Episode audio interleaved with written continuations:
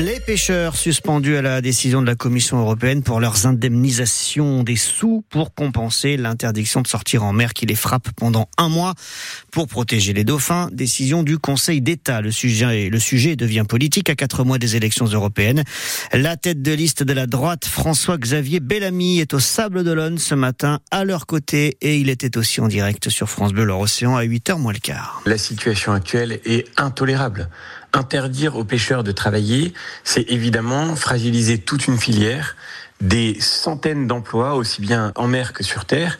Et c'est évidemment mettre en danger aussi notre euh, alimentation, notre capacité de produire ce dont nous avons besoin pour nous nourrir. Je crois que la décision du Conseil d'État s'est appuyée sur euh, au fond une interprétation par ailleurs fausse de la nécessité de protéger bah, les dauphins. Il faut, il faut protéger les dauphins, ça, vous êtes d'accord? Évidemment, même si aujourd'hui les dauphins ne sont pas en danger, en particulier dans le golfe de Gascogne, comme de récentes études l'ont montré, mais il faut évidemment éviter les captures accidentelles, c'est-à-dire ces prises de dauphins dans les filets des pêcheurs, que les pêcheurs sont les premiers à vouloir éviter. Et c'est là l'absurdité de la situation. Ils avaient mis en œuvre depuis plusieurs semaines un plan d'action. Et au fond, en les interdisant de travailler, on leur interdit aussi de tester les méthodes qu'ils avaient identifiées pour pouvoir permettre d'éviter ces captures. L'eurodéputé tête de liste Les Républicains aux Européennes de juin, François-Xavier Bellamy, invité de France Bleu, leur océan ce matin en duplex des Sables d'Olonne où il rencontre ce matin des pêcheurs. L'interview est à réécouter sur francebleu.fr. Les apiculteurs, eux aussi, veulent faire entendre leur colère. Des producteurs de miel qui se sont donné rendez-vous dans une demi-heure dans une ferme de Bougnay ce matin. Donc,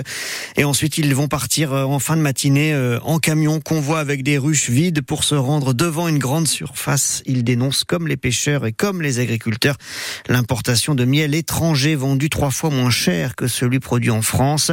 Ils sont aussi inquiets des mesures accordées par euh, l'État, par le gouvernement aux agriculteurs, notamment l'assouplissement des règles en matière d'utilisation de pesticides, car plus il y a de pesticides dans l'air et sur les terres, moins il y a d'abeilles.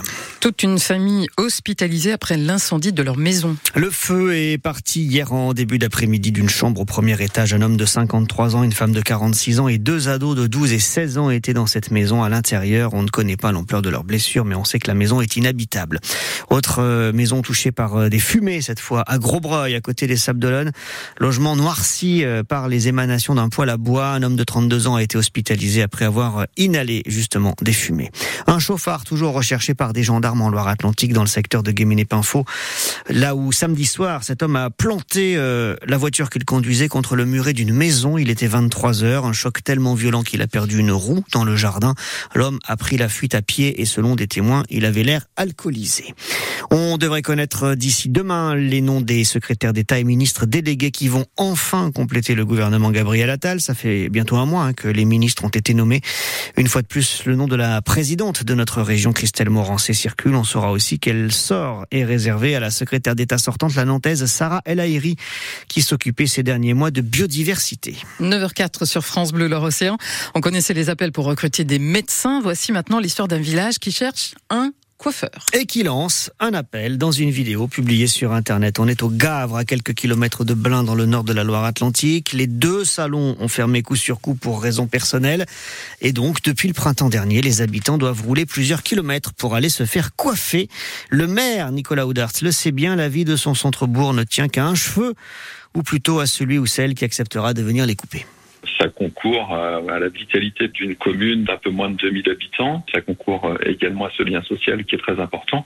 Et en l'occurrence, euh, la Chambre des métiers de l'artisanat nous a dit qu'il y avait la possibilité de dégager euh, plus de 100 000 euros de chiffre d'affaires tout en sachant qu'un coiffeur, pour vivre correctement, doit dégager 35 000 euros par an. Et ça, je dirais, c'est clé en main. C'est-à-dire que maintenant, si on tombe sur la vidéo, on va voir également que c'est viable et on a même poussé jusqu'à les trois premières années à quoi ça peut ressembler avec euh, quel montant d'investissement. Donc je crois qu'il faut vraiment aussi mettre en confiance les potentiels repreneurs et ça c'est de notre responsabilité. C'est ça la ruralité aussi, monsieur le maire? Oui, c'est exactement ça. Le marché euh, ne se régule pas seul. Il faut se battre en fait pour tout. Néanmoins, sachez qu'avec cette opération, euh, nous sommes déjà à six contacts. donc j'ai bon espoir qu'on aboutisse à un repreneur dans les tout prochains mois. Euh, le maire du Gavre qui cherche un coiffeur euh, et qui répondait à Hélène Roussel. On vous a mis toutes les infos sur francebleu.fr. La folle journée de Nantes affole les compteurs.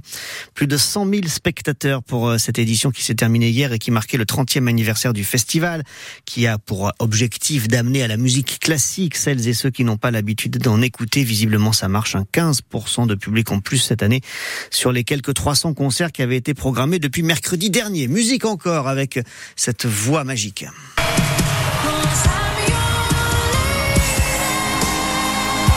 Cathy.